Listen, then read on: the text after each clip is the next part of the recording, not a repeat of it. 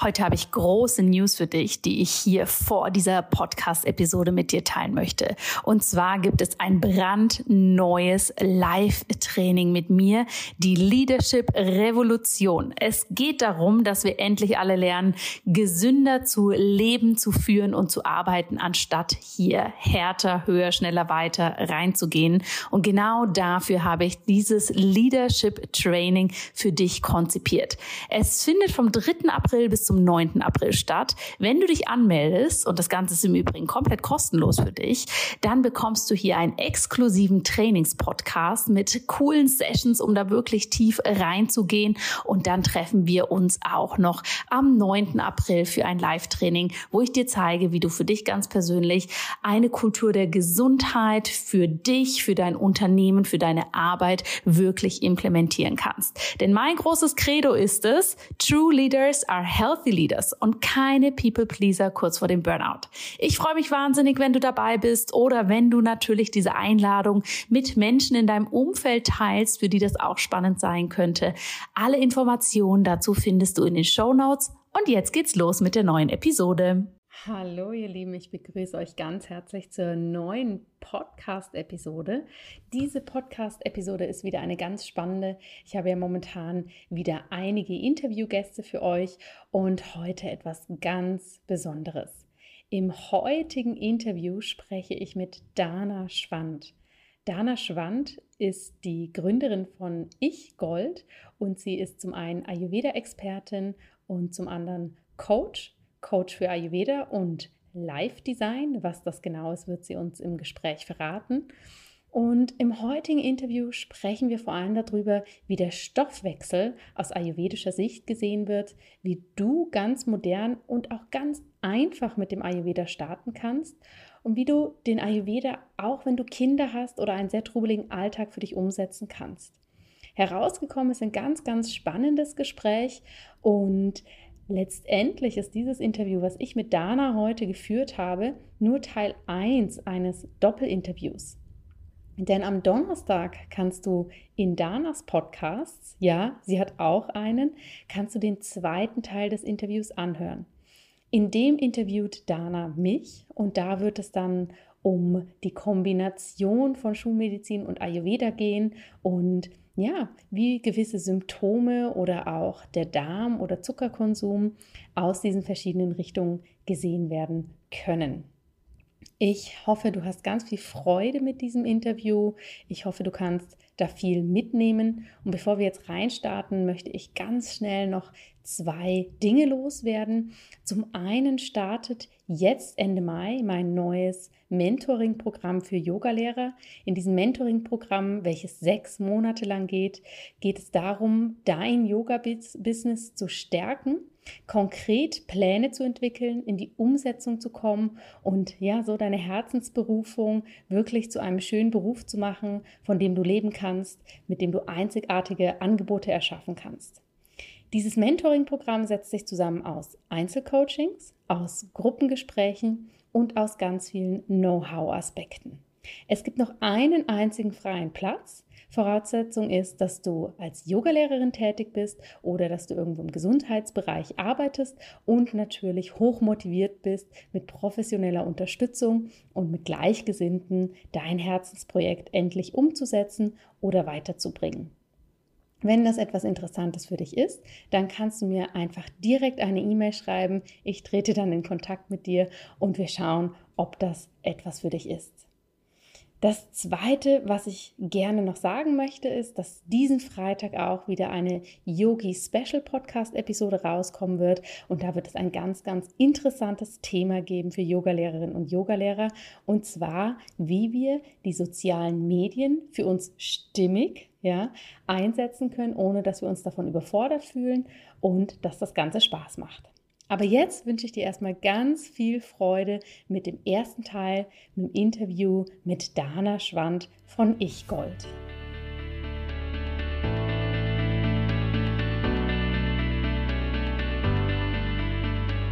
Hallo und herzlich willkommen bei In Good Health, deinem Podcast für einfach gesundes Leben mit Dr. Jana Scharfenberg. Hier bekommst du die besten Tipps und Neuigkeiten rund ums Thema ganzheitliche Gesundheit, Ernährung, Ayurveda und Yoga. Lass dich durch Experteninterviews inspirieren, lerne das Beste für deine Gesundheit und genieß diese Episode.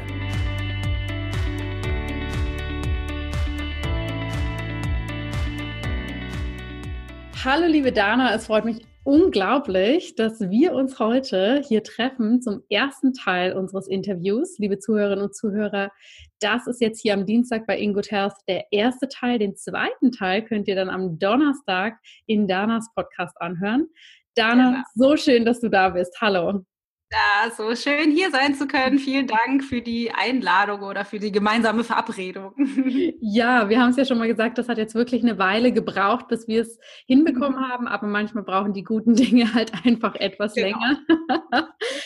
Liebe Dana, du bist unglaublich vielseitig mit dem, was du machst und ich verfolge schon extrem lange online, was du für tolle Bereiche abdeckst und was ich total spannend finde, ist, dass du eben ähm, dich als Live Design Coach und Ayurveda-Expertin beschreibst. Kannst du uns im ersten Schritt mal erklären, was das Live-Design eigentlich ist? Ja, das Live-Design ist so ein bisschen daraus entstanden, dass, ähm, dass ich tatsächlich ja aus unterschiedlichen Bereichen komme. Also ich habe mit 99, mit 99, ich habe 1999, ich war da noch nicht 99, angefangen mit Yoga und mich ewig lange auf diesen ganzen, ich sag mal, spirituellen Weiterentwicklungspfad befunden und dann vor, ich weiß nicht, vielleicht sechs Jahren oder so angefangen ähm, mit ganz viel Coaching, ganz früher schon mit Ayurveda, dann ist Ayurveda irgendwann wieder dazugekommen und es sind einfach so viele unterschiedliche Bereiche, die letztendlich alle heute für mich als Tools dienen, dazu wirklich ich mir und auch für unsere Teilnehmer oder Kunden ähm, zu ermöglichen, das Leben zu erschaffen, was ich was ich eigentlich haben möchte. Und Design hat mich irgendwie angesprochen, weil ich in meinem ersten Leben war, Grafikdesignerin war. und deswegen ist so dieses Live-Design im Sinne von, ich kann es mir halt, ich kann mir die Welt einfach so erschaffen, wie ich es haben möchte oder halt mich auf meine Art und Weise. Und Ayurveda ist halt einfach, weil das eine meiner großen Leidenschaften, die wir ja teilen, irgendwie ist, weil das so dazu passt, weil die meiner Meinung nach die Wissenschaft des Ayurveda tatsächlich ja dazu dienen, zu gucken, ne, wie ein, ein glückliches, erfülltes, langes Leben zu haben und das einfach mega toll ineinander greift. Mhm. Das heißt, Ayurveda ist für dich ein wichtiges Werkzeug, um wirklich sein eigenes Leben so zu designen, wie man das möchte und das individuell und ganzheitlich umzusetzen. Ja, super schön in Worte gefasst, genau. Also gerade weil der, es gibt ja oft, diese Live-Design kommt halt oft aus, so, aus dem, eher so aus dem Business-Bereich, ne? Irgendwie so höher, besser, schneller, weiter. Mhm. Oder aus so diesem Selbstoptimierungszwang, könnte man schon fast sagen. Und das ist so ein bisschen wie ein Gegenpol zu dem Ayurveda als Tool, ne? weil das Ayurveda ja eigentlich das Gegenteil beschreibt von es gibt keine Verbote und du kannst machen, was du willst und stärk einfach den Kanal nach innen dann sind alle Informationen schon da. Und ich finde es einfach eine total schöne Kombination. Auf jeden Fall. Ich meine, da sind wir ja in unseren Leidenschaften sehr eng miteinander verknüpft. Aber mich würde, bevor wir in unser eigentliches Thema reinstarten, nochmal interessieren, wie war denn dein eigener Weg zum Ayurveda? Mein eigener Weg zum Ayurveda, der hat angefangen ziemlich am Anfang auch mit dem Yoga. Also das war irgendwie was haben wir denn jetzt? 18. so vielleicht, also Anfang 2002 oder 3 oder 4, irgendwie sowas in dem Dreh, als ich, als ich mehr mich mit Yoga beschäftigt habe, da kann man ja relativ schnell über Ayurveda stolpern. Und dann ähm, hatte ich irgendwann mal eine ähm, ayurvedische Ernährungsberatung selber bekommen oder machen lassen. Und das war irgendwie einer der allerersten Kontakte, wo ich eigentlich begeistert von war, aber dann total überfordert mit dieser Umsetzung, weil es einfach doch wieder irgendwie nur eine Liste war, wo ich nicht verstanden habe, warum steht das jetzt alles da drauf. Mhm. Und dann war das ganz spannend, weil wir haben Anfang 2005 damals, habe ich mit einer Freundin zusammen ein Yoga-Studio eröffnet und wir hatten relativ kurz danach eine Anfrage von einem Ayurveda-Institut aus Berlin, die damals schon eine Ausbildung angeboten haben und die die gerne nach nach Hamburg bringen wollten. Und dann haben die uns gefragt, ob die nicht, ob die das bei uns anbieten können und wir als Ausgleich die Ausbildung mitmachen können. Und dann haben wir gedacht, ja, können wir machen. Klingt super. Und das haben wir dann gemacht. Also das tatsächlich damals. Ich habe die nicht ganz fertig gemacht, weil ich bin dann schwanger geworden mit, ähm, mit meinem Großen und diese ganzen, wir haben da auch Massagen und sowas gemacht und diese ganzen Gerüche und so, das hat mich total fertig gemacht, das ging nicht. Aber da, damals ging es los und irgendwie hat mich das auch nie wieder losgelassen. Also ich hatte immer so den Eindruck, ich habe damals sowas wie so eine Ayurveda-Brille aufgesetzt mhm. und habe die irgendwie nie mehr abgesetzt. Sowas wie, ah, so, das ist bestimmt ein bisschen mehr Warte oder ein bisschen mehr Kaffee oder so. Das, irgendwie ist es dann direkt drin gewesen in meinem System. Ja, spannend. Und dann hat sich nie mehr losgelassen und äh, ein intensiver Weg ist entstanden ja. quasi. Ja, es hat dann, also genau, also die Brille, die war die ganze Zeit da. Es war dann ein paar Jahre lang irgendwie nicht mehr so wahnsinnig präsent, auch dann mit den Kindern, als sie klein waren und so. Und dann habe ich halt, ähm, ich glaube 2000, wann mag das gewesen sein, 13 oder 14, bin ich dann halt auf Kate Stillman gestoßen, meine Lehrerin aus Amerika, bei der ich dann ganz viel gelernt habe. Ähm, und da bin ich dann halt richtig tief nochmal eingestiegen. Mhm. Wunderbar. Und ich finde gerade der, der eine Faktor, den du gerade erwähnt hast, oder oh, man kriegt dann irgendwie eine Liste mit Lebensmitteln, die man plötzlich nicht mehr essen soll oder andere, die man essen ja. darf. Und das ähm, ist was, was ich ganz häufig von meinen Klienten höre. Oh, Ayurveda ist so kompliziert und das sind so viele ja. Verbote und das lässt sich überhaupt nicht umsetzen, vor allem ja. mit Familie und Kindern und Job und allem drum und dran. Ja, das ist ja, ja so dieses große Vorurteil, mit dem der Ayurveda, sage ich mal, sehr viel zu kämpfen hat. Auf jeden ähm, Fall. Aber eigentlich ist es doch sehr, sehr gut machbar, den Ayurveda modern ins Leben zu integrieren. Ja, und auch, wenn man so ein bisschen weiß, was man für ein Typ ist, das natürlich auch für sich und seine eigenen Stoffwechsel, für sein eigenes, äh, seinen eigenen Rhythmus wunderbar anzupassen. Wie siehst du das denn? Der Stoffwechsel, das ist ja was, was aus ayurvedischer Sicht extrem wichtig ist. Wie ja. wird das dort eingeordnet? Wie, was kannst du uns darüber erzählen? Also der Stoffwechsel ist aus ayurvedischer Perspektive sowas wie die Basis einerseits würde ich immer sagen, um den Kanal nach innen zu stärken, weil so, der, der Stoffwechsel uns so wahnsinnig viele Hinweise darauf gibt, wie es uns geht. Und auf der anderen Seite das Tool, was uns ermöglicht, präventiv zu verhindern, krank zu werden und immer wieder uns zeitnah ins Gleichgewicht zu bringen.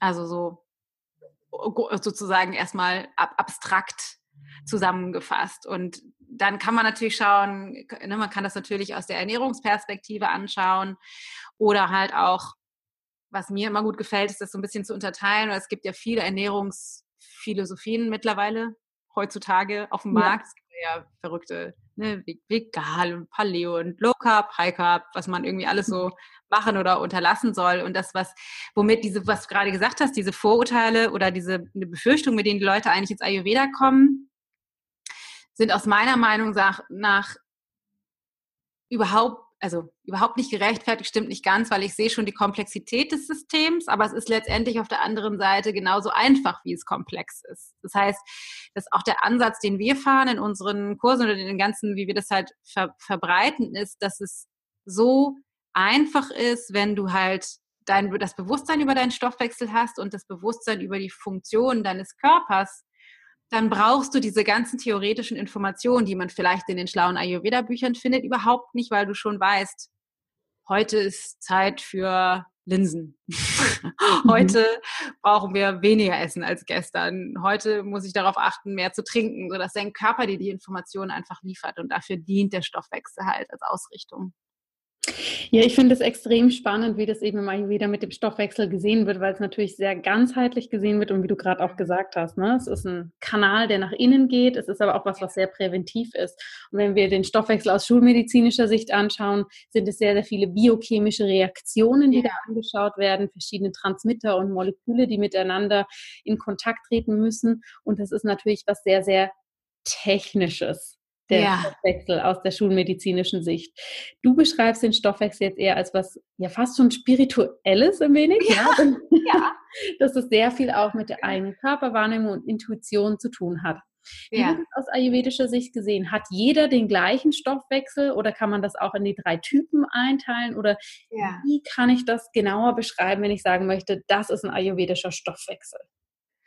Ja, also den gibt es natürlich nicht, der ayurvedische Stoffwechsel, sondern es ist genauso wie du sagst. Das heißt, jeder von uns, ne, man kann es in die drei Typen einteilen, also in die drei Konstitutionsbereiche, Vata, Pitta, Kapha, aber eben auch ähm, in, in diese ganzen individuellen Mixturen, weil es gibt ja nicht nur drei, sondern es gibt ja letztendlich unzählige Zusammensetzungen und Gewichtungen von diesen Konstitutionsenergien letztendlich. Und wir können die Art und Weise, wie unser Stoffwechsel funktioniert, super nutzen, um zu schauen, was ist gerade bei mir im Gleichgewicht oder was ist gerade bei mir im Ungleichgewicht. Das heißt, wenn der Stoffwechsel nicht dem Standard gemäß läuft, der Standard wäre sowas wie ähm, einmal am Tag oder ein bis zweimal am Tag. Ich sage das immer so gerne, wir reden ja so gerne über Darmentleerung, auch wenn das für die meisten irgendwie erstmal vielleicht befremdlich ist. vollständige Entleerung vom Darm und dann werde ich immer gefragt, was heißt denn vollständig?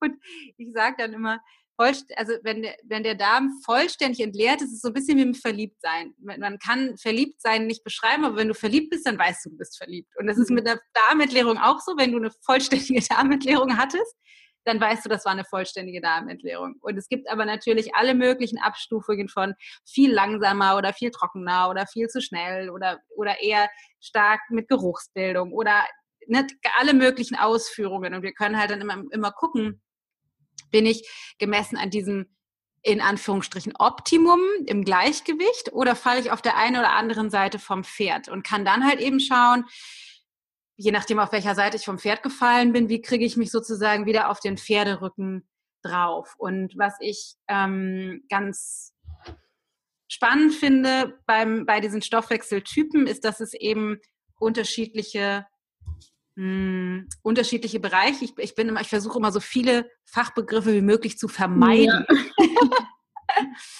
also es gibt den, ne, den klassischen Stoffwechsel, den wir kennen. Wir tun oben was rein in den Mund und dann fängt der Körper an, das irgendwie zu verwerten und macht daraus entweder stellt uns Energie zur Verfügung oder baut neue Gewebebausteine oder schleust halt den Rest idealerweise, die er nicht braucht, wieder raus oder lagert den Dreck ab, den er nicht rausgeschleust mhm. kriegt.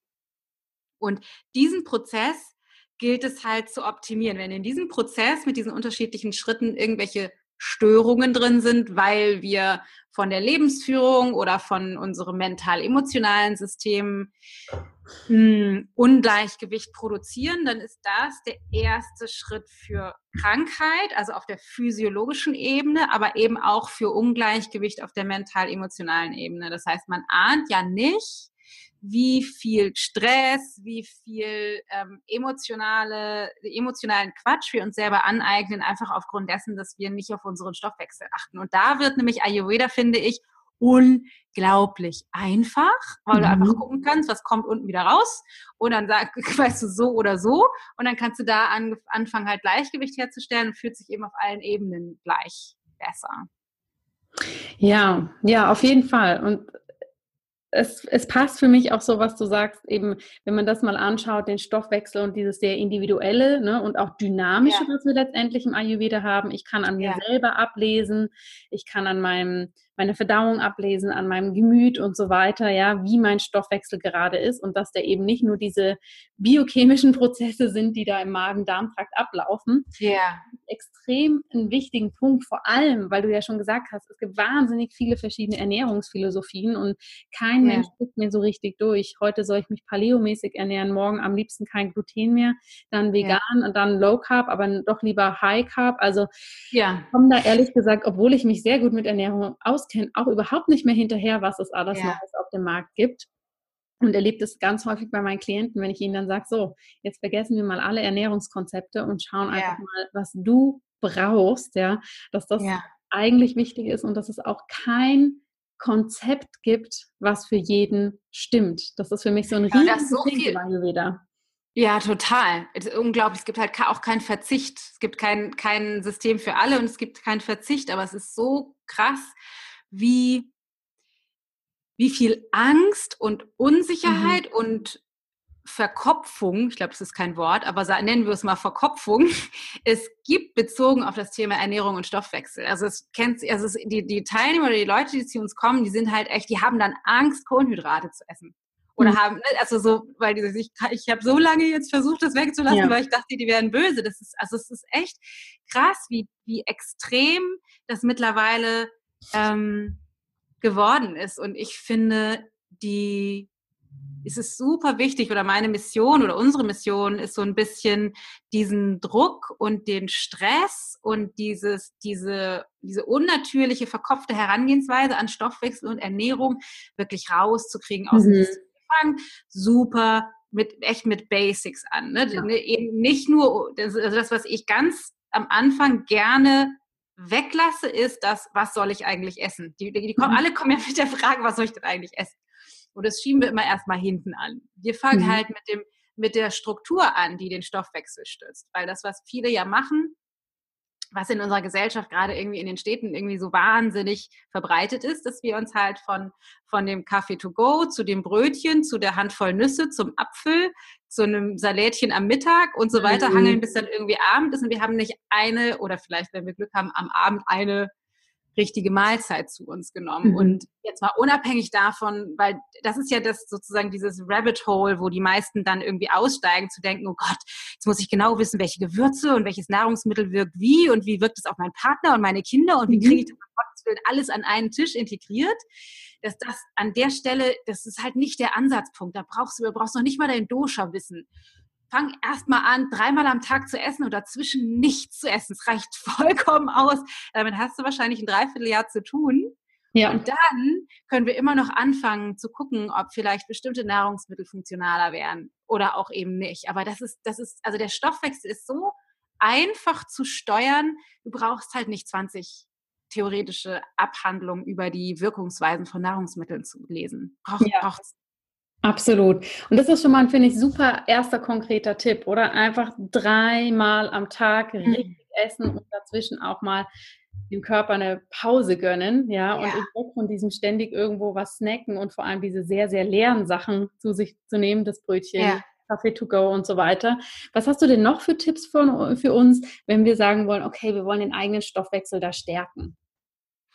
Also das erste ist die Mahlzeitenstruktur, was mir halt tatsächlich total wichtig ist. Das, halt, das heißt, diese drei Mahlzeiten am Tag, wo halt tatsächlich ja auch empfohlen wird, diese Struktur zu nutzen, um die Verdauungsfähigkeit oder die Verdauungskompetenz des Körpers zu schulen. Mhm. Das heißt, wenn ich der, der Körper bringt so viel, wir nennen das Verdauungsfeuer im Ayurveda, wie benötigt wird. Aber der müsste halt wissen, wann er wie viel Verdauungsfeuer bereitstellen soll. wenn er das weiß, wenn er sich darauf einstellen kann, dann kann er das halt auch ausliefern. Und dafür, um den zu schulen, um den zu trainieren, ist wie mit kleinen Kindern, ist es halt sinnvoll, wenn es einen Rhythmus gibt, wenn es einfach jeden Tag ähnlich ist. Und dann ist es so, dass der Körper ja, also wir, wir sind ja ein, ein Teil der Natur. So absurd das für einige von uns auch ist, weil wir uns ja manchmal so verhalten, als wäre das mit elektrischem Licht und, und bis in die mhm. Nacht irgendwie wach sein und wir können ja eigentlich alles machen. Wir können mit Flugzeugen hin und her fliegen und in anderen Sphären uns bewegen. Ähm, ist es aber doch so, dass jede einzelne Zelle deines Körpers und deines mentalen, emotionalen Systems den Gesetzen der Natur unterliegt. Mhm. Der Stoffwechsel eben auch. Wir können uns, auch wenn wir behaupten, es wäre anders, wir können uns dagegen nicht wehren. No chance, keine Chance. Bleibt so, egal wie blöd wir das finden. Das heißt, es gibt einfach bestimmte Gesetze und für den Stoffwechsel ist es so, dass das Verdauungsfeuer erstens den Rhythmus braucht und zweitens einfach zu bestimmten Zeiten natürlicherweise da ist und zu bestimmten Zeiten einfach nicht. Und mhm. ich habe immer ganz gerne dieses Beispiel von einem von einem ne, Lagerfeuer oder von einem Grill. Das heißt, du würdest ja auch nicht sagen, du legst da jetzt einen dicken, fetten Holzscheit hin und wirfst ein Streichholz drüber und sagst so, jetzt geh mal an. Sondern man würde irgendwie kleine Stöckchen und die würden irgendwie trocken sein und dann tut man noch ein bisschen Zeitung oder Grillanzünder ran. Und dann wartet man, bis das so ein bisschen Feuer gefangen hat und dann tut man so einen großen Holzscheit drauf. Das heißt, das ist das, was dein Körper braucht fürs Frühstück. Mhm. Du musst morgens erstmal das Feuer anzünden. Ganz einfach. Das heißt, die Dinge zu dir nehmen, die dem Körper helfen, das Feuer anzumachen. Alles, was relativ leicht verdaulich ist. Mhm. Und da kann man auch ganz leichte Daumenregel, um es wieder nicht zu komisch zu machen oder zu kompliziert zu machen, nehmen. Das heißt, am schwersten zu verdauen sind komplizierte Kombinationen von Nahrungsmitteln. Also eine Joghurt und dann noch Flocken und dann noch Obst und dann noch ein O-Saft dazu und dann noch ein Kaffee. Da kann man schon, ne, das sind einfach wahnsinnig viele ja. unterschiedliche Sachen. Ist zu kompliziert. Das ist wie der große Holzscheit. Das heißt, am besten, ne, ich sage immer, alle Nahrungsmittel, die Sie im Topf schon mal kennenlernen konnten, die mögen sich gerne, diese gleich zu verdauen. das heißt, irgendwie, wenn man irgendwelche, keine Ahnung, Obst, ein paar Flocken, irgendwie vielleicht noch eine Prise Zimt drüber im Topf mit ein bisschen Wasser oder irgendeiner Pflanzenmilch oder so, das ist super, da kann man nichts falsch machen. Egal welches Obst, egal mhm. welche Flocken, ist egal. Reinen Topf, fertig. Oder auch, ne, da mag für einige absurd klingen, aber auch irgendwie ein keine Ahnung, ein, ein, leckeres getoastetes Brot mit ein bisschen Marmelade oder Honig drauf ist auch fein. Also ist halt auch nicht zu komplex. Das kann man auch mal machen. So, aber dann kannst du dir vorstellen, geht das Feuer an, dann hast du ja deine Pause, weil wir haben ja gesagt, wir brauchen eine Struktur. Und mittags ist dann das Feuer, das ist richtig, der, der Grill ist durchgebrannt. Ne? Die Kohlen sind halt, die haben echt Power. Und dann kannst du das drauf tun, was man ähm, was man gut verstoffwechseln kann, also was mehr Kraft braucht, weil das Feuer lodert hoch. Und alles, was mehr Kraft braucht, sind halt entweder Dinge, die halt komplexe Kombinationen beinhalten, so wie ich das eben schon aufgezählt habe, ähm, oder aber auch die Nahrungsmittel grundsätzlich, die schwer zu verdauen sind, ist alles, was roh ist. Alle tierischen Produkte sind total schwer zu verdauen und grundsätzlich Fett und Eiweiß. Also die brauchen einfach mhm. mehr Investitionen vom Körper, damit wir damit was anfangen können die sind Mittag super, da ist der Grill auf volle Pulle, da geht das. Dann hast du wieder eine schicke Pause und dann ähm, ist halt nicht mehr viel da. Ne? Auf die Restglut an, nach einem langen Grillabend würdest du nicht noch das 3-Kilo-Steak rauf tun, sondern vielleicht noch ein kleines bisschen Brot rösten oder so, ne? Oder irgendwie irgendwas, was halt nicht viel braucht. Und das ja. ist letztendlich das, was du dann abends wieder hast. Das heißt, abends nimmst du irgendeine Kleinigkeit, ähm, was halt wieder leicht zu verdauen ist, um das nicht zu komplex zu machen. Also wieder eine einfache Kombination und was halt den Körper abends immer freut, ist ähm, alles, was den Körper nicht sehr austrocknet. Weil kannst dir vorstellen, wenn es sehr austrocknet, musst du viel trinken, musst du nachts zur Toilette, ist irgendwie auch blöd. Mhm. Das heißt, irgendwie Flüssigkeit, ne? also irgendwie Eintöpfe oder Suppen oder so, gedünstetes Gemüse, das ist irgendwie alles auch leicht, leicht zu verdauen. Ja. So, ne? Und das, ich finde, man hört das schon, wenn man so zuhört, denkt man so, ja, macht Sinn. Ah ja, es macht ja, eigentlich, eigentlich ist es ganz einfach. Und das, wenn man das integriert, nur das ist das krass Core ayurvedische Stoffwechseloptimierung. Ja, mhm. Super. Was empfiehlst du den Leuten? Es gibt ja Menschen, die wirklich extrem schnell wieder Hunger haben. Ja, die, wo man auch sagt, boah, die haben einfach einen super schnellen Stoffwechsel. Ne? Ja. Da werde ich häufig nämlich auch mit großen Augen angeschaut. So, ich habe aber einfach nach zwei Stunden wieder Hunger. Was soll ich tun? Ja. Was empfiehlst du den Menschen? Ja, also da gibt es unterschiedliche Aspekte. Das eine ist natürlich, es kann sein, das sind ja gerade die, die eh viel Feuer in sich tragen, ne? für die Profis, die zuhören, die viel Peter haben, die halt einfach, die haben, das sind die, denen will man sich nicht im Weg stellen. Wenn die Hunger haben, dann kann es gefährlich werden.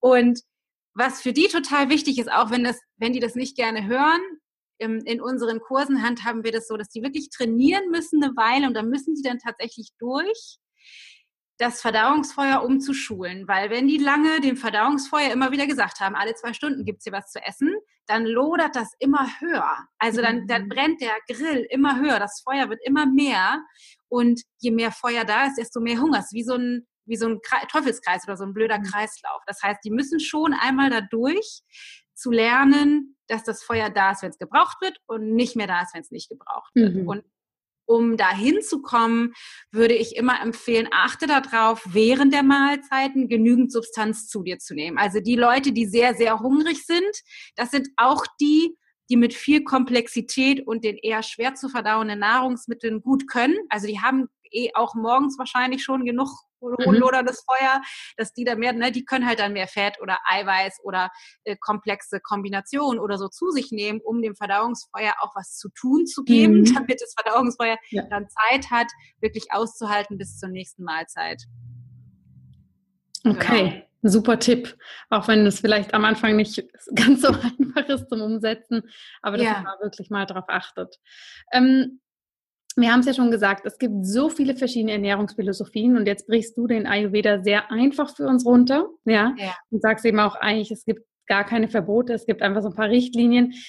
Und jede neue Ernährungsphilosophie, die man hört, wird ja von deren Anhängern dann immer total über den Klee gelobt. Das sei jetzt das einzig wahre und ja. alle müssten sich so ernähren und nur das geht. Und was ich immer so kritisch finde, dass egal welche Ernährungsphilosophie ich mir anschaue, immer sehr, sehr stark irgendeine Lebensmittelgruppe eingeschränkt ist und ja. auf eine andere ein sehr, sehr starker Fokus gesetzt wird. Ja. Jetzt gerade mit dem Hinblick darauf, dass du uns nochmal so schön erklärt hast, wie der ayurvedische Stoffwechsel funktioniert. Wie, wie ordnest du denn die ayurvedische Ernährungsweise im Kontext all dieser modernen Ernährungsphilosophien ein?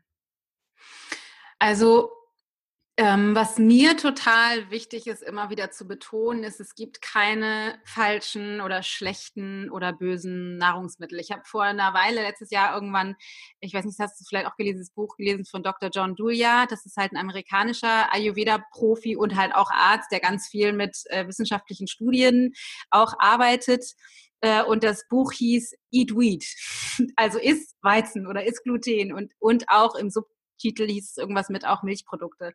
Weil er davon ausgeht, und ich vertrete diesen Standpunkt total, dass es das Problem nicht bestimmte Nahrungsmittelgruppen sind. Und ja, ne, als Mediziner kannst du das wahrscheinlich bestätigen. Es gibt heute überdurchschnittlich viel, wahrscheinlich noch im Verhältnis zu vor fünf oder zehn Jahren, Nahrungsmittelunverträglichkeiten oder Stoffwechselprobleme, mit denen die Leute halt zu den Ärzten gehen. Das stimmt. Das liegt aber nicht an den bösen Nahrungsmitteln, die gab es ja vor fünf oder zehn Jahren auch, sondern das liegt daran, dass wir es sehr gut geschafft haben, alle unseren Stoffwechsel durch die Lebensweise und Ernährung eben durcheinander zu bringen. Und wenn der Stoffwechsel durcheinander ist, dann kann er mit den Lebensmitteln, die schwieriger zu verdauen sind, eben nicht mehr so gut umgehen. Mhm. Dann ist es aber keine Lösung, die Lebensmittel aus dem Ernährungsplan zu verdauen. Damit kriege ich ja meinen Stoffwechsel nicht ins Gleichgewicht. Damit habe ich nur diese Nahrungsmittel nicht mehr drin, sondern der Auftrag, die Aufgabe meiner Meinung nach ist immer zu gucken, ja, man kann die natürlich mal eine Weile weglassen, das ist auch kein Problem. Aber die Aufgabe ist eher zu gucken, wie kriege ich meinen Stoffwechsel eben wieder ins Gleichgewicht, so dass der rund läuft und eben nicht darauf angewiesen sind, bestimmte, bestimmte Nahrungsmittelgruppen zu verbannen, weil die Natur ist ein unglaubliches Geschenk. Die Natur hält alles für uns bereit zu dem Zeitpunkt, wenn wir es brauchen. Und es macht überhaupt keinen Sinn, so ne, analytisch, wie, wie wir im Westen irgendwie halt die Tendenz haben zu sein, bestimmte Aspekte rauszupicken und zu sagen, so, das ist bestimmt aber schlimm oder schlecht, mhm. sondern einfach mhm. zu gucken, was ist das, was ich brauche. Und da setze ich auch an mit dem, mit dem Punkt, du musst wirklich den Kanal nach innen stärken, weil wir haben alle unterschiedlichen unterschiedlichen Bedarf und unterschiedlichen Anspruch, je nachdem, wie unser Stoffwechsel funktioniert. Mal ganz klein runtergebrochen, ne, wenn ich eine Vata-Konstitution habe, also wenn ich in meinem System die Elemente Luft und Raum viel vertreten habe, kann man schon rein logisch nachvollziehen. Luft und Raum, da wird es irgendwie schnell leicht und durcheinander, da ist wenig Erdung. Also muss ich gucken, dass ich Dinge zu mir nehme, die mir mehr Erdung bringen. Mhm. Ganz logisch, alles, was auf dem Boden oder unter der Erde wächst, bringt mehr Erdung. Also es ist mhm. ganz einfach. Ne, wenn ich die Tendenz habe, schnell heiß zu laufen und ähm, zu viel Feuer zu haben und aggressiv zu sein, also eher so Richtung Peter-Typ gehe, dann macht es keinen Sinn, wenn ich noch mehr Dinge zu mir nehme, die das auch noch weiter anfeuern, weil die mhm. mich noch mehr ins Ungleichgewicht spielen. Wenn ich mich also nur von Rotwein und Kaffee und rotem Fleisch und Zucker ernähre, ist kein Wunder, wenn es immer schlimmer wird. Mhm. Und da eher auch wieder zu gucken, wie kann ich das eben ausgleichen und vielleicht eher erdende oder beruhigende Dinge oder halt kühlende Dinge zu mir zu nehmen. Oder halt bei Kaffer, wo es ja eher ist, da ist ja das Gegenteil von bei Vata. Ich habe halt viel Erdung durch Erde und Wasser, eher zu gucken, wie kann ich das dynamisieren, wie kann ich leichter werden, wie kann ich vielleicht eher die Dinge zu mir nehmen, die nach oben in die Luft wachsen, weil die mir auch mehr Leichtigkeit und ähm, mhm. Durchlässigkeit im System ermöglichen. Also es ist so einfach und wenn wir halt diesen Zugang, das finde ich so schön, einerseits mich mit meiner Gesundheit und meiner Ernährung und meinem Stoffwechsel zu beschäftigen, zu integrieren, aber gleichzeitig dadurch mehr Kontakt zur Natur wiederherstelle, weil ich halt das, ne, das lernen, lehren wir auch in unseren Kur Kursen halt zu gucken, was habe ich eigentlich auf dem Teller?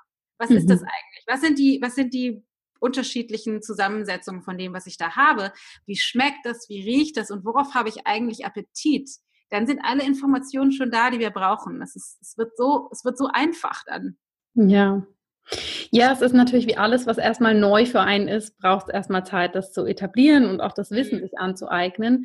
Und ich finde gerade das Beispiel mit dem Weizen sehr, sehr spannend. Weizen wird ja so extrem verschrien, ja, wie der Zucker ja. auch. Und liebe Zuhörerinnen und Zuhörer, im zweiten Teil des Interviews gehen wir vor allem nochmal auf den Zucker ein. Also ja. schaltet am Donnerstag bei Dana da nochmal ein, wenn ihr da auch nochmal mehr drüber hören möchtet aus den verschiedenen ja. Richtungen. Aber das ist genau das, oder? Du sagst es ja so schön. Es kommt darauf an, wann essen wir das und wie viel essen wir das. Und es ist auch per se der Weizen nicht böse. Aber wenn wir mhm. fünfmal am Tag Weizen essen, Genau. Kombination mit Zucker und das einfach auch Grundprodukte sind, die vielleicht in einer ex extrem schlechten Qualität ja. weil sie hoch verarbeitet sind, ja, dann können wir ja. nicht dem Weizen das Problem anhängen, sondern ja. müssen da dann doch auch bei uns selber anfangen. Ähm, und der andere Punkt, den du ja jetzt hast auch so durchblicken lassen, ne, diese ganzen Ernährungsphilosophien, eben, sie haben sehr, sehr viel mit Einschränkungen zu tun und das ist plötzlich ist das nicht gut, plötzlich ist jenes nicht gut, aber es wird dann auch sehr ähm, wie soll ich sagen, sehr technisch angeschaut. Ja, ja okay, da sind wenig Kohlenhydrate drin. Wenn ich wenig Kohlenhydrate esse, dann macht das das und das und das in meinem Körper. Ja. ja. Und du hast ja vorhin aus deinem Kurs auch schon gesagt, die Leute haben dann zum Beispiel Angst, Kohlenhydrate zu essen, ja, weil, man hört, weil man hört, öh, Kohlenhydrate machen dick. Ne? Ja, Aber auch genau. hier sind es ja nicht die Kohlenhydrate, die dick machen. Die Kohlenhydrate bringen uns Energie. Genau. wenn wir die richtigen essen. Ne? Ja. Du hast ja schon gesagt, und ich habe das äh, natürlich auch schon länger verfolgt. Ihr bietet dazu ja auch Kurse an und mhm. ähm, du sprichst da ja mit sehr viel Enthusiasmus und ich habe natürlich, weil ja. ich momentan leider, leider keine Einzelklienten im Ayurveda annehme, sage ich immer, schaut mal bei der Dana vorbei. da startet jetzt wieder ein tolles Programm. Kannst du uns da mal mehr drüber erzählen? Was bietest du ja. da in deinem Programm an? Also wir haben unterschiedliche Programme. Es gibt so ein, so ein Vierteljahr oder ein Jahresprogramm, aber was jetzt für bezogen auf Stoffwechsel und Ernährung besonders interessant ist, ist unser Programm Tellergold. Und da geht es vor allem darum, auf der einen Seite eben zu lernen, die ayurvedischen Ernährungsprinzipien so einfach wie es nur irgendwie geht in den Alltag den mein Leben halt eben hat, zu integrieren. Egal, ob ich kleine Kinder habe oder ob ich irgendwie 24-7 arbeite oder im Schichtdienst bin oder den ganzen Tag zu Hause, egal. Ne, dass ich gucke, wie kriege ich das angepasst, so dass es trotzdem funktioniert. Auf der einen Seite und was wir eben auch machen, weil ich glaube, dass das einen richtig, richtig großen Einfluss eben halt auf die Ernährung, auf den Stoffwechsel hat, ist, dass wir die mental-emotionale Ebene noch mit beleuchten. Das heißt, es gibt ganz viel Coaching-Inhalt zum Thema wie bin ich eigentlich mit mir selber? Mag ich mich eigentlich oder mag ich mich nicht? Weil wenn ich mich nicht sehr gerne mag, dann werde ich wahrscheinlich auch nicht dafür sorgen, mich gut zu nähren. Also das Thema Ernährung und mich nähren wollen hängen halt unglaublich dicht zusammen. Mhm. Und die Erfahrung mit dem Kurs zeigt, wir machen ganz viele Meditationen auch, also wir gehen da sozusagen in diese, in dieser Ebene, gehen wir halt wirklich tief rein, dass die, die Ernährung einerseits einfacher wird zu verändern, was ja vielen sehr schwer fällt und auf der anderen Seite aber dieses Drama und die ganze Geschichte und dieses, diese emotionale Aufgeladenheit durch die mental-emotionale Arbeit, die wir machen, viel weniger wird oder verschwindet. Dass mhm. die Leute dann berichten nach dem Kurs, oh, es ist irgendwie total toll. Ich bin zwar noch natürlich nach vier Wochen noch nicht da, wo ich eigentlich gerne wäre, aber ich habe endlich diesen Stress nicht mehr. Ich weiß, dass ich auf dem Weg bin und es wird immer einfacher werden. Also, dass wir wieder in so eine Gewissheit finden von, ist alles gut. Mhm. Es ist alles gut. Ich kriege das irgendwie schon hin und ich mag mich wieder gerne und ich mag mich anschauen und ich mag auch einfach wieder essen, ohne die ganze Zeit zu denken, so, äh, ich habe mhm. Schokoriegel zu viel gegessen. Ja. Für wen eignet sich dieser Kurs da? Also für all diejenigen, die wirklich eine nachhaltige Veränderung in diesem System in ihrem System, also einerseits körperlich, also einen Stoffwechsel haben wollen, aber eben auch bereit sind, das dahinterliegende System mit aufzulösen. Weil ich glaube, dass es eben nicht funktioniert, einfach nur zu sagen, du musst A und B und C essen und D und E und F lieber nicht. Mhm. Mach mal.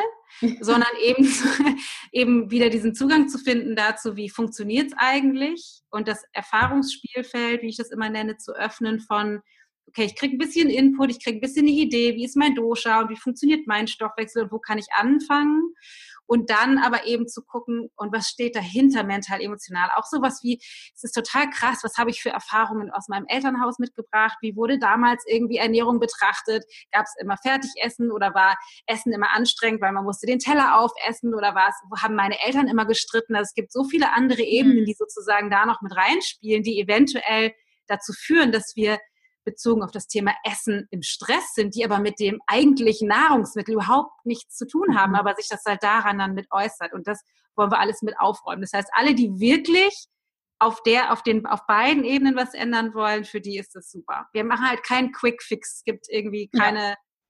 Do's, Do Not Listen so, sondern es geht wirklich darum, das wieder rauszufinden, wie ist es für mich in Ordnung. Wunderbar. Also das hört sich sehr, sehr toll an und ich habe ja auch schon einige Kursteilnehmerinnen ja. gehört, die da extrem begeistert von sind und die da sehr viel mitgenommen haben. Wann startet denn der nächste Kurs? Die nächste Runde startet am 17. Juni. Okay, das heißt, wir haben jetzt alle die Chance, da noch ja. schnell mit reinzuhüpfen und uns das wirklich anzuschauen. Ja, total gerne. Bevor wir jetzt dann so zum Ende des Interviews kommen, würde mich noch interessieren, du hast ja auch zwei Kinder zu Hause und du ja. hast auch einen wunderbaren Mann zu Hause, der vorhin auch ja. im Vorgespräch schon ganz lustig sagte, ja, ich mache den Ayurveda da natürlich auch mit. Ja. Wie managst du das, den ayurvedischen Lebensstil mit Familie? Wie bringst du das auch deinen Kids näher und wie ja. kann man das ganz einfach und simpel in der Familie umsetzen? Ja, also der erste wichtige Tipp ist immer, den Anspruch loszulassen, alle müssten mitmachen. also der Anspruch muss raus aus dem System, weil sobald wir den Anspruch haben, müssen die auf Widerstand gehen, weil dann müssen die funktionieren für das System, was ich für richtig halte. Das mhm. heißt, ich muss erstmal den Anspruch rauskriegen. Ich muss auf jeden Fall in Kommunikation gehen. Das heißt, zu sagen, ich möchte X, Y, Z jetzt ausprobieren aus folgenden Gründen und vielleicht auch sowas wie, ich wünsche mir Support, wenn das irgendwie für dich in Ordnung wäre. Keine Ahnung, wenn ich jetzt vorhabe, früher zu Abend zu essen und dann ist es aber irgendwie schon 19 Uhr und ich wollte eigentlich früher essen, dass du mich vielleicht freundlich daran erinnerst, mein Schatz oder so. Ähm, dass ich vielleicht mal langsam in die Küche gehe und mir was zu essen mache. Also tatsächlich wirklich in Kommunikation zu gehen. Ähm, was super wichtig ist für mich, ich habe ja tatsächlich ein sehr bewegtes Leben. Ne? Wir sind irgendwie auch hier selbstständig und arbeiten so gerne und auch dementsprechend nicht so wenig. Und ich mhm. liebe meine Kinder und die Zeit in meiner Familie. Das heißt, da habe ich auch ein auch, auch die, das Bedürfnis. Das heißt, ich verbringe so wenig Zeit wie möglich im Alltag in der Küche. Das mm. heißt, es braucht, es braucht, ähm, es braucht Strukturen und Systeme und das machen wir mit Gewohnheitstrainingstools und mit, wir nennen das immer Kitchen Sadhana, also sozusagen die, die Praxis in der Küche, wie man das optimal vereinfachen und automatisieren kann, ähm, so dass dass es super leicht ist, sich richtig gut zu ernähren, ohne dass das viel Aufwand ist. Also wie kann man das im Alltag wirklich mhm. super, super, super einfach machen? Das ist für mich die absolute Überlebensstrategie als am Anfang gewesen, weil ich dachte so, nee, also ich, ich kann jetzt nicht mich stundenlang in die Küche stellen. Das ist einfach nicht drin. Das will ich nicht. Also das mache ich auch gerne mal am Wochenende, aber ähm, eben nicht im Alltag. Und was uns total wichtig ist, also ich habe am Anfang, muss ich ganz ehrlich sagen, mit den Kindern, da hatte ich voll fett den Anspruch, die müssen jetzt alle eigentlich auch den ganzen Tag Gemüse essen wollen. Ha! Rechnung ist nicht aufgegangen. Willkommen Realität. genau. ähm, aber es gibt so ein paar Facts, die mir halt total wichtig sind. Also die kriegen auf jeden Fall morgens vor ihrem Frühstück das warme Wasser. Das ist total etabliert. Ähm, das ist auch, finde ich, was, das ist so ein bisschen wie Zähneputzen, da muss man am Anfang mal durch, da wollen die Kinder das auch nicht machen, aber das kriegt man dann irgendwie schon hin, ist jetzt nicht so dramatisch, so dass mit dem warmen Wasser funktioniert und dass wir an den meisten Tagen halt morgens ähm, warm essen und da halt mhm. Varianten zu finden, die für die Kinder halt funktionieren. Ne? Milchreis lieben alle Kinder, sowas wie ähm, warmen Hirsebrei mögen die total gerne. Also einfach zu gucken, was mögen die gerne und wie kann man das, ich nenne das immer Ayurvedisieren. Also, dass man halt das, was die sowieso gerne mögen, ein bisschen vielleicht leichter verdaulicher macht oder so. Da machen wir halt in dem Kurs auch total viel. So Tipps und Tricks, wie kann man das, wie kann man das einfach machen? So, das ist, das ist total wichtig. Und was die halt, der dritte Aspekt, den die immer mitmachen müssen. wir machen zweimal im Jahr einen Detox, ich und Matthias. Und ähm, da müssen die mitmachen. Also wir fasten meistens zumindest zu einem Teil oder machen halt eine ayurvedische Kitscheri-Geschichte oder so. Und was ist in der Zeit, wenn wir das machen, gibt es für die Kinder bei uns zu Hause kein Zucker. Das heißt, in der Zeit gibt es also tatsächlich Zuck, in, in, Anführungsstrichen Zuckerverbot gibt es mhm. halt nicht. Also auch keine, kein Schoko auf Brot oder keinen Saftschorlen oder so gibt es halt einfach nicht. Wenn die auf dem Kindergeburtstag sind oder in der Schule gibt es das zum Nachtisch auch alles gut. Aber dass für die klar ist, dass es zweimal am Jahr gibt es diese Phase, wo es halt einfach zu Hause keinen Zucker gibt, dass sie das Bewusstsein dafür entwickeln, ja. ähm, dass es einen Unterschied macht. Wunderbar. So von da aus gucken wir dann immer weiter. und wie, wie schaffst du das unter der Woche, dass das wirklich simpel bleibt in der Küche? Sind das einfache Gerichte? Ähm, umgehst du die ayurvedische Regel, dass alles frisch gekocht sein muss oder wie mhm. machst du das? Ja, super Frage. Ähm, also Jein. Also ich umgehe die Regel insofern, als dass ich mir, ich sag mal, anderthalb Tage Zeit gebe für in Anführungsstrichen Recycling von dem, was ich schon gemacht habe. Ich bin ein riesengroßer Fan von dem, was ich Never-Ending Meal nenne. Das heißt, ich bereite bestimmte Dinge vor, die ich dann auf die eine oder andere Art und Weise weiterverwende. Also ich mache zum Beispiel, wenn ich jetzt ähm, für mittags mache ich Gemüse und Reis, dann koche ich vielleicht die doppelte oder dreifache Menge Reis. Und dann gibt es am nächsten Tag aus dem Reis, gibt es so eine ayurvedische Variante, wie man aus normalem herzhaften Reis sowas wie ein ayurvedisches Frühstück machen kann. Das heißt, ich habe dann den Reis schon und muss dann nur noch für die Kinder ein bisschen Zimt drüber tun, für uns noch ein paar Äpfel dazu dünsten und dann ist das Frühstück schon fertig. Was ich halt auch total gerne mache, sind all die Dinge, die man vorbereiten kann und dann macht die Küche den Rest. also, also dazu zählen alle Suppen, alle Eintöpfe, alle Dinge, die man im Ofen machen kann. Das mhm. heißt, ich habe irgendwie so eine Praxis und da muss jeder so ein bisschen für sich seinen Rhythmus finden dass ich, wenn ich Frühstück vorbereite, meistens auch schon das vorbereite, was es bei uns mittags mhm. oder und abends gibt. Das ist für die meisten natürlich nicht praktikabel, weil die meisten ja irgendwie weggehen zum Mittagessen. Das heißt, viele von unseren Teilnehmern, die machen das dann eher nachmittags oder mhm. abends sozusagen, diese Vorbereitungsgeschichten. Für mich passt halt morgens gut rein. Ähm, und bereite dann zum Beispiel, mache halt, keine Ahnung, schon ganz viel, ähm, schnibbel halt mein Gemüse und tu das meinetwegen, also einer meiner Favoriten aufs Backblech und mache da schon ein bisschen Öl und Kräuter drüber und mittags nur noch ein bisschen Salz und stell den Ofen an und 20 Minuten essen ist, ist 20 Minuten später ist das Essen halt fertig. Oder was ich auch gerne mache, ist, dass ich dann irgendwie während das, wenn ich zum Beispiel unterwegs bin, dass ich halt während ich Frühstück mache, das Gemüse, was ich gestern schon geschnibbelt habe, irgendwie im im Kochtopf ähm, köcheln lasse. Wenn das irgendwie nahrhaft sein soll fürs Mittagessen, packe ich vielleicht noch ein paar Linsen rein, damit ich irgendwie nicht verhungere und dann fülle ich mir das vielleicht in einen Wärmebehälter ab und nehme das mit und habe dann aber abends noch den Rest zu Hause oder so. Also das heißt wirklich ja. so, so eine einfache Strategien zu entwickeln, wie es gut funktioniert. Und gerade in der jetzt wärmeren Jahreszeit mache ich das total gerne, dass ich die Sachen vom Mittag oder von gestern Abend auch einfach bei Zimmertemperatur dann esse mhm. und mir mhm. vielleicht noch was Frisches dazu mache.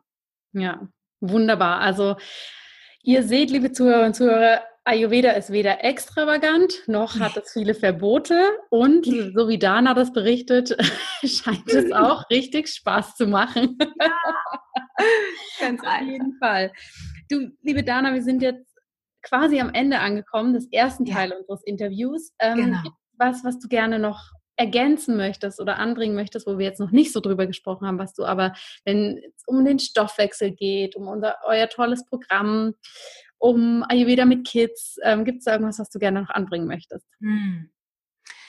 Ja, ein Punkt vielleicht, der kommt mir jetzt gerade, und zwar, wir haben viel über Stoffwechsel gesprochen und wir haben viel über sowas gesprochen, wie, wie bin ich auch mit dem Thema Ernährung. Und das, was einfach bei uns unendlich viel aufläuft, ist dieser Stress damit. Und mhm. in dem zweiten Interview, da gehen wir auf Stress ja nochmal auf einer anderen Ebene mit ein. Was mir aber total wichtig ist, nochmal klarzustellen oder klarzumachen, ist, Stress ist der absolute, ultimative Stoffwechselkiller.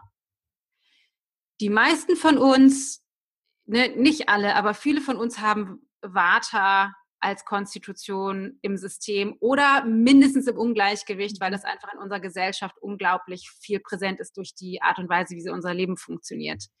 Je mehr Vata wir in unserem System haben, desto stärker reagiert unser Stoffwechsel auf das, was im Kopf passiert.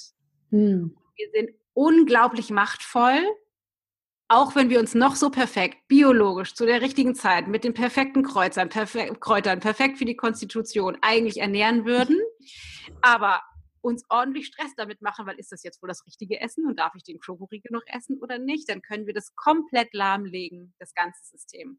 Das heißt, du kannst dich krank machen, alleine durch den Kopf, auch wenn du dich perfekt ernährst. Mhm. Das heißt, der oberste Auftrag ist, um wirklich dauerhaft gesund zu sein, krieg den Stress aus unserem System raus. Fang an, netter zu dir zu sein und erlaub mhm. dir wieder den Zugang zu finden zu dem, was dein Körper eigentlich braucht, weil der, der, der ist eigentlich ganz cool drauf. Der kann das alles.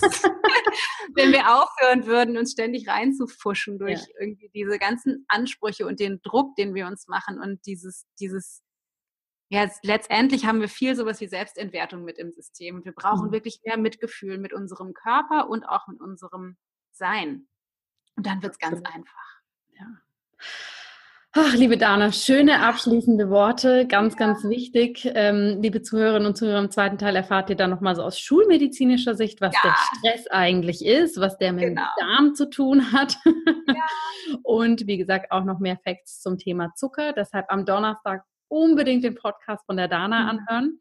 Und liebe Dana, ich bedanke mich ganz, ganz fest bei dir für dieses spannende Interview. Ich bin immer so voll Freude erfüllt, wenn ich weiß, andere Menschen wollen auch undogmatisch und einfach mit einer gesunden Prise Humor und Pragmatismus ja. Ayurveda leben und auch verbreiten. Deshalb vielen, vielen Dank, dass du dir heute die Zeit genommen hast für dieses Interview und dass wir es geschafft haben, uns hier mal auszutauschen. Und ja es wird sicher nicht das letzte Mal sein. Nein, auf keinen Fall. Wir haben ja schon Pläne gespielt. Ja, vielen Dank für die tollen Fragen und ähm, alles, alles Gute für das, was du, was du so vorhast. Und ich freue mich, wenn ihr alle auch noch den zweiten Teil mit anhört, weil Jana hat so unglaublich viel noch zu erzählen. Also Ayurveda und Live Design Podcast, da wir verlinken das alles beides. Auf zusammen. jeden Fall. Total schön. Wunderbar. Vielen, vielen Dank. Ja, danke dir. Vielen herzlichen Dank, dass du heute wieder dabei warst. Wenn dir diese Folge gefallen hat, dann hinterlass uns gerne eine positive Bewertung bei iTunes. Alle Show Notes und weiteren Informationen findest du auf www.in-good-health.com. In Good Health. Einfach gesund leben.